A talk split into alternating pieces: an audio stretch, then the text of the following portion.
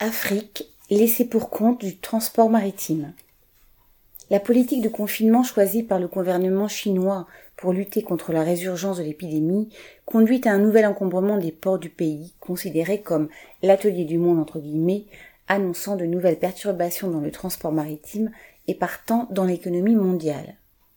La tempête qui vient n'aura pas les mêmes conséquences pour tout le monde. Les armateurs y trouveront une nouvelle occasion de s'enrichir.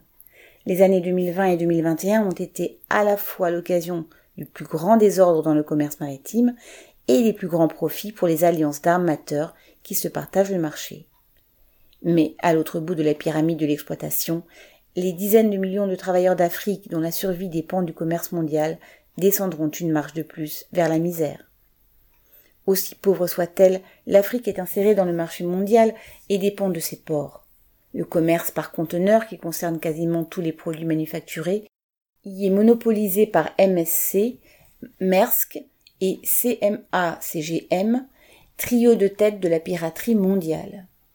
Entre les continents, les conteneurs voyagent sur des navires géants, capables d'en embarquer plus de vingt mille.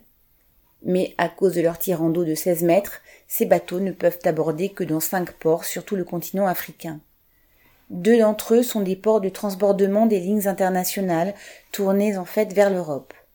Tanger Med, à la sortie de la Méditerranée, et Port Saïd, à l'entrée du canal de Suez. Durban, port industriel d'Afrique du Sud, et Alexandrie, au débouché du Nil, ne peuvent desservir le continent, vu leur situation géographique. Reste Lomé, au Togo, sur la façade ouest du continent, et rien sur la façade est. Les conteneurs doivent donc être transbordés sur de plus petits navires à partir de Tanger-Med et surtout de Lomé, ou bien être transportés depuis l'Europe, l'Asie ou l'Amérique sur des porte-conteneurs de moindre capacité.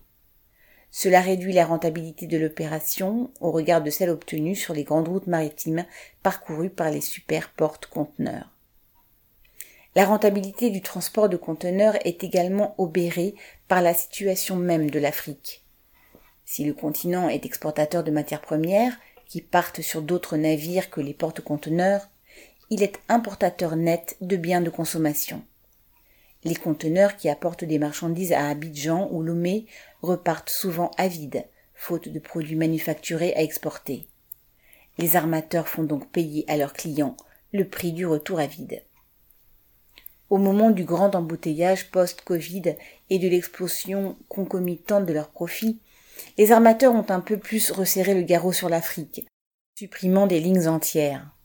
Des escales prévues sont supprimées par simple notification, car les navires ont du retard. Charge aux clients de récupérer leurs conteneurs dans un autre port du continent. Devant la puissance du premier armateur mondial, les protestations d'un patron ivoirien ou même d'un ministre sénégalais ont alors peu de poids. Enfin, les tarifs ont encore plus augmenté qu'ailleurs. Ainsi, en décembre 2021, le prix moyen sur la ligne Shanghai-Lagos était de 55 dollars par mille marins et par conteneur, mais seulement de 20 dollars par mille et par conteneur sur Shanghai-New York. Ces tarifs de gangster et l'arrêt de l'économie, de fait, mettent au chômage une partie des travailleurs des ports et des zones industrielles qui leur sont liées et rongent le niveau de vie de toutes les populations.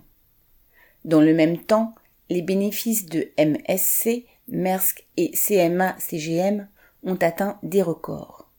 Si la propriété, c'est le vol, que dire de la concentration du capital? Paul Gallois.